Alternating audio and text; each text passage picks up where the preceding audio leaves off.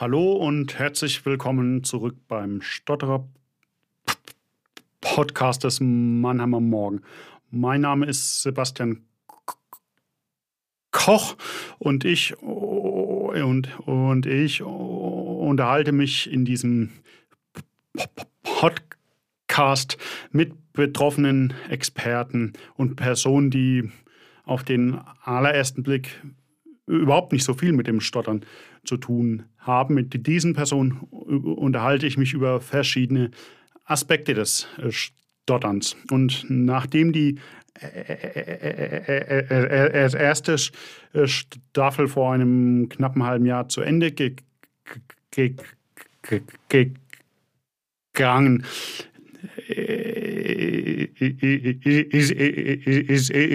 ist und ein sehr ereignisreicher und auch erfolgreicher Sommer hinter mir liegt. Unter anderem wurde der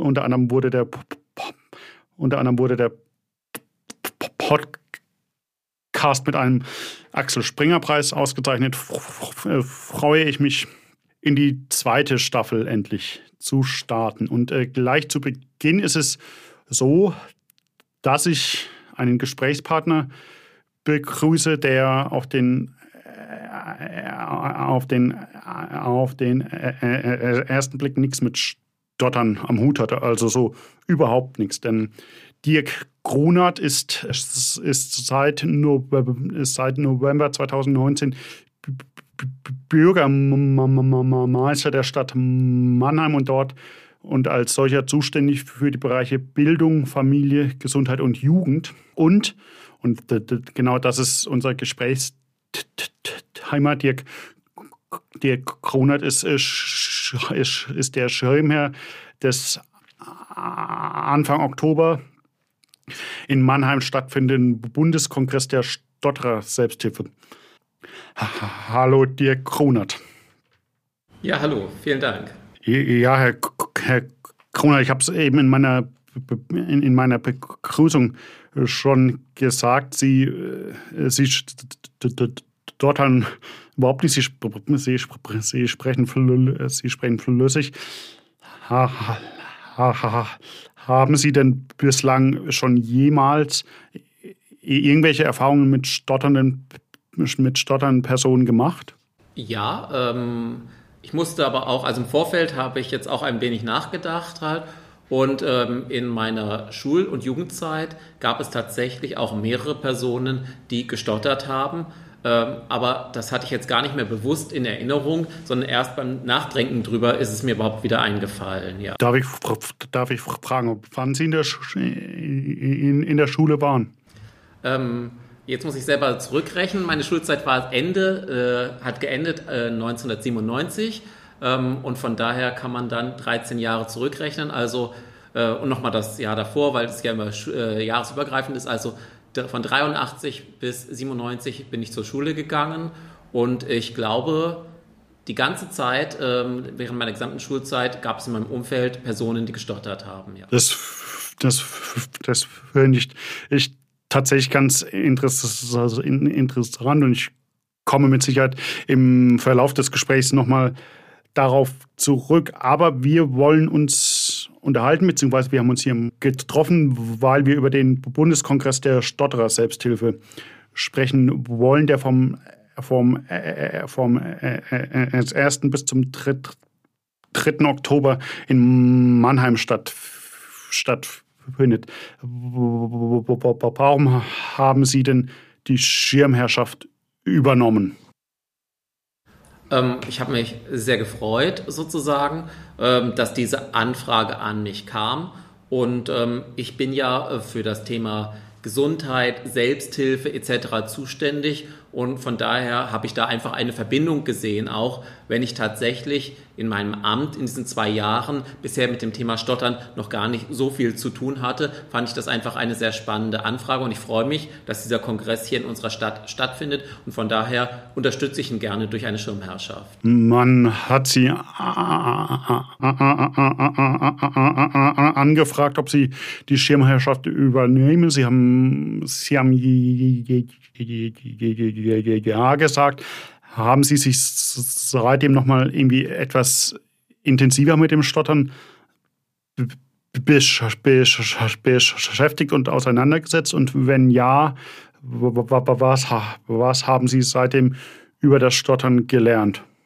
Also richtig intensiv damit auseinandersetzen konnte ich mich noch nicht. Halt meistens habe ich erst immer kurz davor Zeit, mich mit Sachen auseinanderzusetzen, damit auch all mein Wissen tatsächlich relativ frisch ist, wenn so ein Kongress ist. Von daher ähm, am meisten sozusagen auseinandergesetzt habe ich mich ein Stück weit ja jetzt mit dem Titel des Kongresses, weil ich ihn sehr spannend finde sozusagen.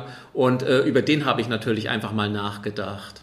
Sie haben den Titel jetzt, beziehungsweise das Motto von Zürich auch schon schon angesprochen. Das wäre tatsächlich auch meine nächste Frage gewesen, denn, denn das Motto dieses äh, Stotterer Bundeskongresses heißt selbstbewusst stottern und ähm, der Veranstalter hat, hat mir gesagt, das Besondere an diesem Titel ist, dass diese drei Worte selbstbewusst dort dann jeweils durch Punkte getrennt sind. Das hat zur Folge, dass man die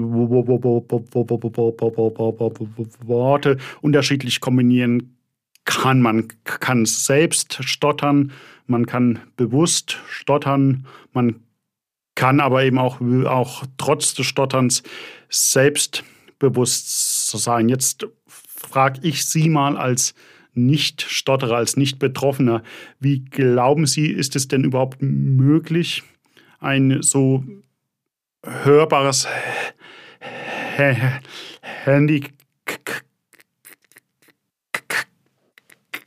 wie das, das, das, das, Stottern, das ja quasi in jeder Lebenslage auftritt und immer hörbar ist. Wie kann man das Stottern selbstbewusst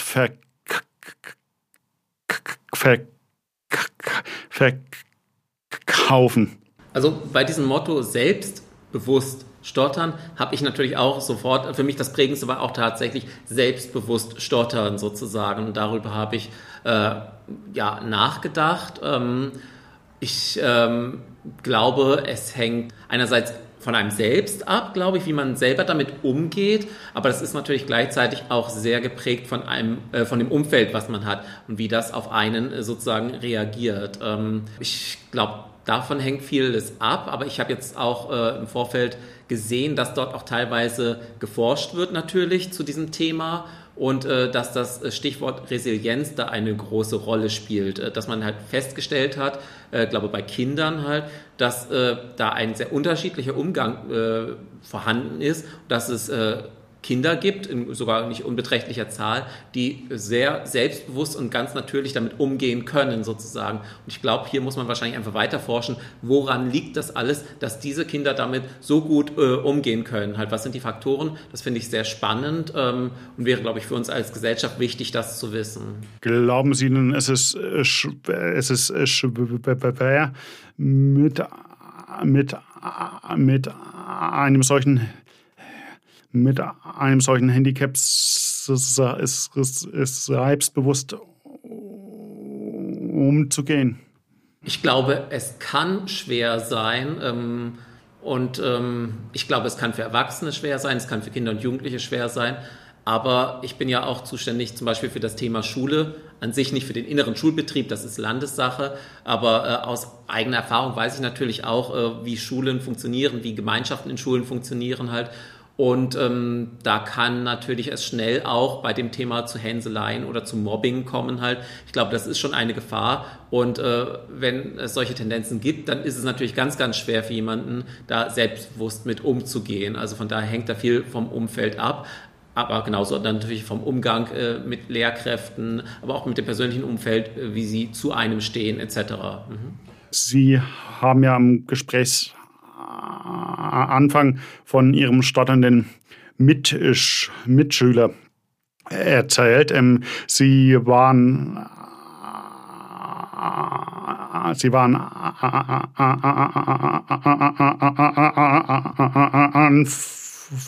Anfang der 1980er Jahre in der Schule, da war ja auch die, die, die Gesellschaft prinzipiell noch eine andere und es war wohl auch wesentlich schwieriger mit einem Handicap zu leben und damit auch und mit diesem Handicap auch,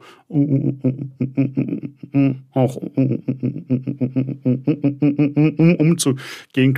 Gleichzeitig war, glaube ich, auch der, der soziale Umgang von, von,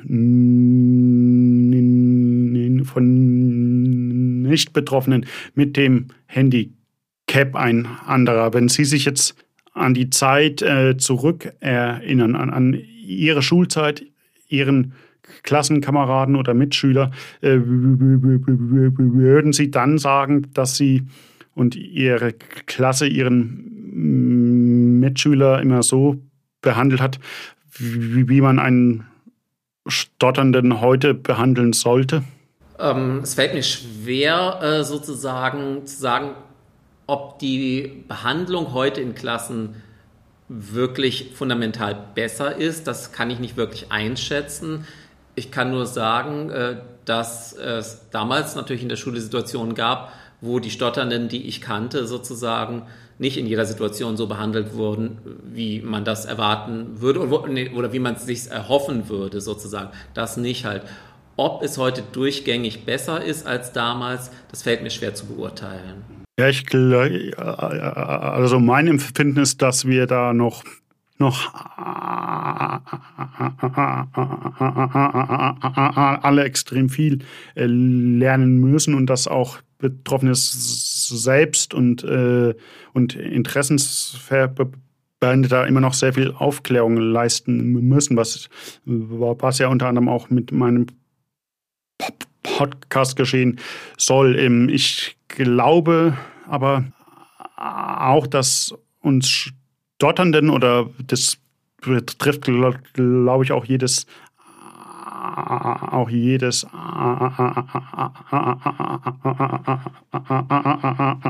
andere Handy uns, uns kommt, glaube ich, der Zeitgeist irgendwie zu gut. Man geht ja heute viel offener mit, mit Handicaps von, von mir aus. Äh, kann, man auch von Behinderungen äh, spre äh, sprechen. Man geht damit heute viel offener um als früher. Und ich glaube schon, dass das sehr vielen Betroffenen auch hilft. Nichts, nichtsdestotrotz habe ja auch ich schon hier im Podcast-Gesprächspartner gehabt, die von massivem Mobbing in der Schule erzählt haben, was eben noch nicht so lange her ist und dass dieses Mobbing sich sogar auf die, auf die physische Gesundheit dann ausgewirkt ähm, hat. Aber, aber wie gesagt, unterm Strich, unterm Strich glaube ich, dass sich der Zeitgeist sehr positiv auf, das, auf den Umgang mit dem Stottern auswirkt. Ja, das kann ich mir auch vorstellen, ja. Sie sind Bürgermeister einer Stadt, die knapp mehr als 300.000 Einwohner hat, die, äh, die von, von sich aus sagt, sie ist eine, ist eine ist eine Großstadt und Mannheim hat ja auch das äh, Selbstbewusstsein, eben eine Großstadt zu sein. Wie kann aber eine, eine, solche, eine solche Großstadt wie, wie Mannheim stottern denn eigentlich helfen, die wenn man jetzt bei dem Schulbeispiel bleibt, die Probleme in der Schule haben. Was kann da eine Stadt wie Mannheim äh, machen? Also da ist es natürlich immer eine Frage der Aufgabenteilung zwischen der staatlichen Ebene sozusagen halt, also was zum Beispiel in der Schule passiert, ist Landessache sozusagen, aber es gibt natürlich auch Sachen, für die wir zuständig sind, ähm, was äh, zum Beispiel Aufgabe der Kommune ist und was uns auch sehr wichtig ist, sind zum Beispiel die Einschulungsuntersuchungen. Bevor Kinder in die Schule kommen, machen wir sozusagen ein Screening und schauen nach Förderbedarf bei Kindern Und ähm, wenn wir da etwas feststellen, zum Beispiel auch im Thema Sprache, ähm, dann äh, wollen wir dafür sorgen, dass Kinder die Unterstützung bekommen, äh, die es benötigen. Und da ist es etwas, wo wir zum Beispiel als Kommune etwas tun. Ähm, weiterer Punkt ist natürlich auch die Frage, Medizin, Forschung. Ähm, Forschung ist natürlich auch wieder erstmal Landessache, aber es ist uns wichtig, ähm, Gesundheit und Medizin sind einfach Zukunftsfelder, die wir als Stadt für uns erkannt haben sagen wir da auf Gesundheitswirtschaft setzen wir, wir setzen auf stark Forschungseinrichtungen.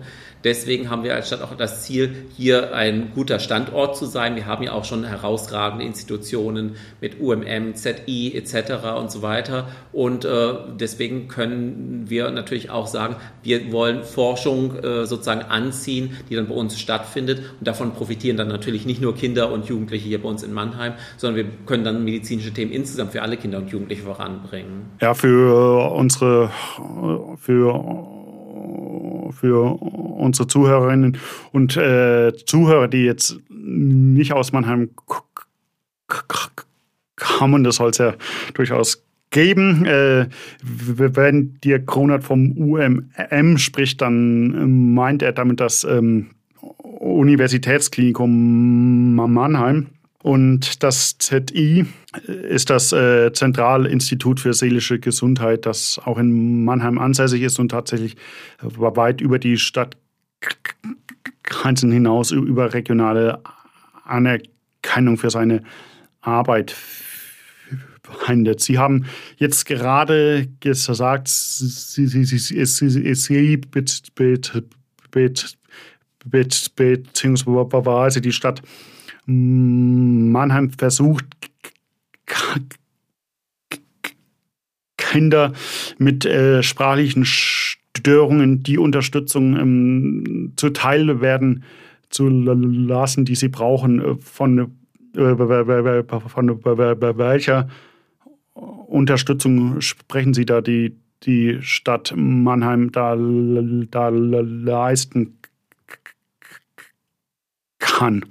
Also wenn ähm, etwas festgestellt wird in diesen äh, Einschulungsuntersuchungen, ähm, dann wollen wir natürlich, ähm, dass diese Kinder weiterhin äh, sozusagen untersucht werden von Spezialisten, von Ärzten etc., die dann einfach den entsprechenden Therapiebedarf, wenn er da ist, sozusagen, ähm, oder andere therapeutische Möglichkeiten, die notwendig sind, sozusagen in die Wege geleitet werden. Äh, das soll natürlich möglichst früh äh, passieren, sozusagen in einem frühen Alter. Wir machen diese Einschulungsuntersuchungen auch relativ früh, auch teilweise im Vergleich zu anderen Schulen, denn umso früher man ansetzt, in den meisten Fällen umso hilfreicher sind dann solche Maßnahmen. Ja, ja, ja, ja, ja, ja. Jetzt muss ich mal ein bisschen aus dem Nähkästchen, Nähkästchen, Nähkästchen plaudern.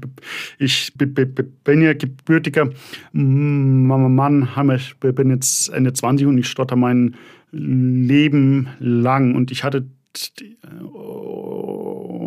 und ich hatte tatsächlich als Kind aber immer das Gefühl, in Mannheim sind die, sind die Anlaufstellen, was Logopäden, was Therapeutinnen angeht, eher beschränkt. Also ich musste mich als Mannheimer immer Richtung Heidelberg orientieren. Deshalb äh, muss man sagen, dass das auch schon wieder knapp anderthalb Jahrzehnte her ist. Ähm, wie stark ist denn Mannheim heute aufgestellt, wenn es darum geht, ähm, Anlaufstellen für Stotternde zu bieten, sei es Selbsthilfegruppen, sei es Logopäden oder Therapeuten. Wie stark ist da Mannheim aufgestellt und was kann man als Bürgermeister machen, um den Standort Mannheim da zu verstärken? Stärken, beziehungsweise also im Prinzip eine Stadt zu verstärken, was solche Angebote anbelangt? Ähm, also ich glaube, jetzt können wir zwei Bereiche uns anschauen. Das wäre einerseits natürlich die ärztliche, therapeutische Richtung, äh, zum Beispiel die Steuerung von logopädischen Praxen. Ähm, da haben wir tatsächlich als Stadt keinen Einfluss drauf. Das passiert über die Krankenkassen. Ähm, da haben wir auch in anderen äh, Disziplinen äh, Schwierigkeiten mit halt, wie das teilweise in der ärztlichen Selbstverwaltung äh, sozusagen passiert. Ähm, wir haben zum Beispiel auch Stadtteile ganz ohne Kinderarztpraxis, wo besonders viele Kinder sind. Da würden wir als Stadt auch gerne eingreifen. Und ähnlich ist es auch hier. Hier haben wir tatsächlich keine Möglichkeit, das zu steuern sozusagen. Ähm, das andere ist natürlich das Thema Selbsthilfe. Wir unterstützen Selbsthilfe, wir unterstützen es auch finanziell. Ähm, aber das ist natürlich auch eine Frage, wohin wenden sich Menschen halt. Ähm, also nach meiner Kenntnis gibt es halt eine sehr gute Gruppe in Heidelberg und wenn man da erstmal einen Anlaufpunkt hat, das sind viele Menschen, denen dort gut geholfen wird, dann ist das natürlich erstmal auch ein Anziehungspunkt vielleicht für Menschen aus Mannheim. Ähm, es ist aber nach meiner Kenntnis eine Gruppe im Aufbau in Mannheim sozusagen, äh, im Gesundheitstreffpunkt, den wir genau für diese Selbsthilfearbeit finanziell unterstützen. Und da würden wir uns natürlich freuen, wenn es hier auch eine gut funktionierende Gruppe gibt. Ja, es ist, äh, es ist es ist tatsächlich so, wie Sie sagen, dass es in Heidelberg die sogenannte Flow Gruppe oder, um es korrekt zu sagen, einen Ableger der Flow-Gruppe für, für jüngere äh, für jüngere Startende gibt. Ich glaube, offiziell richtet sich die Zielgruppe bis etwa zum 35. Lebensjahr, wo man da recht flexibel ist. Der, der dortige Leiter, Martin, Martin Seefeld, war im Übrigen auch schon bei mir zu Gast in meinem Podcast. Das war in der, in der, in der ersten Staffel, in der sechsten Folge ist das, glaube ich, gewesen. Und wir haben uns in einem, in einem sehr, in einem sehr, sehr interessanten Gespräch über, über Klischees und, und, und, und Hürden der Selbsthilfe unterhalten, die, glaube ich, immer noch äh, mit einem Grund dafür sind, dass es zu wenig Selbsthilfe gibt. Und da muss man sagen, leistet die Flow-Gruppe in Heidelberg wirklich sehr, sehr, sehr, sehr gute Arbeit, um diese Klischees aufzubrechen. Und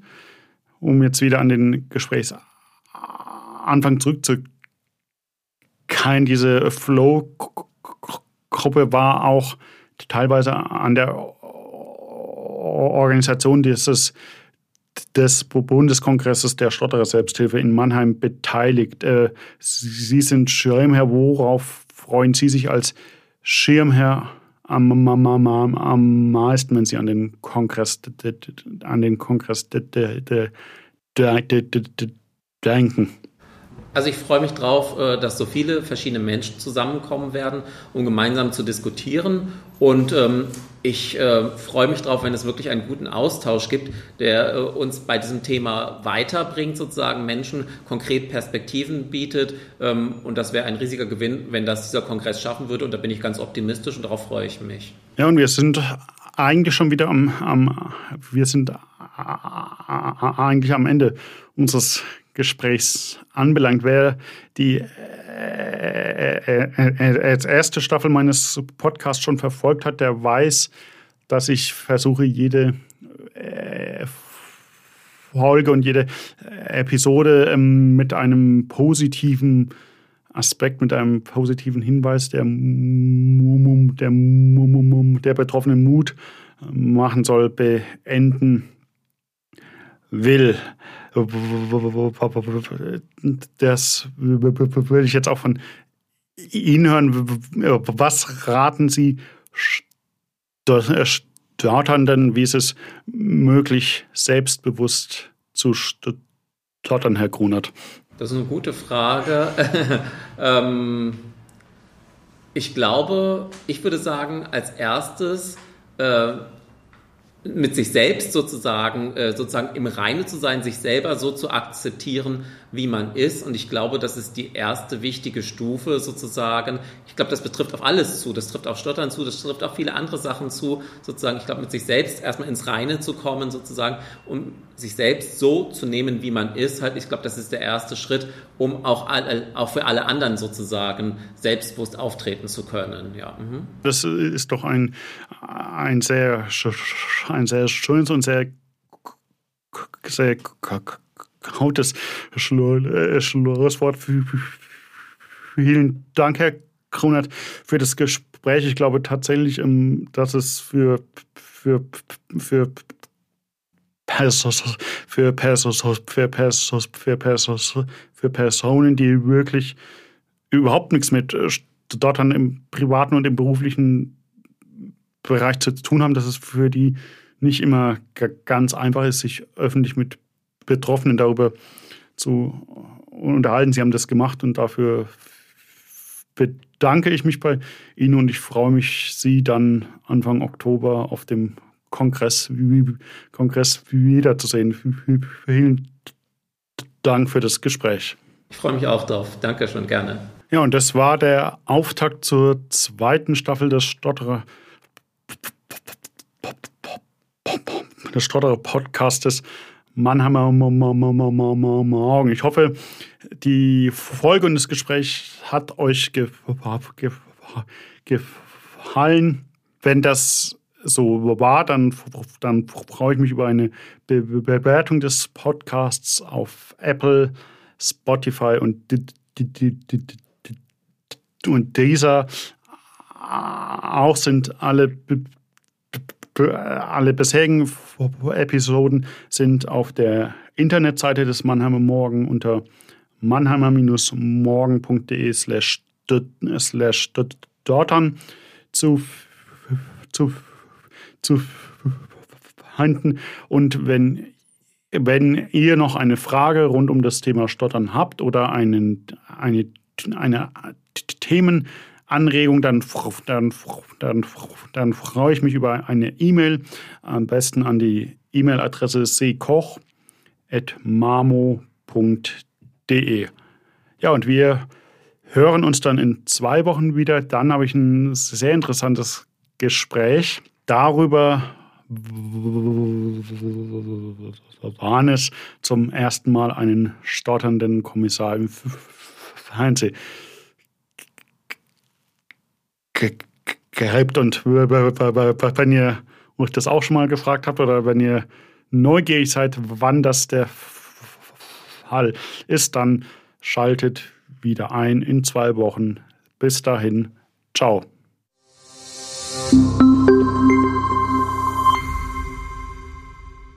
Ein Podcast des Mannheimer Morgen.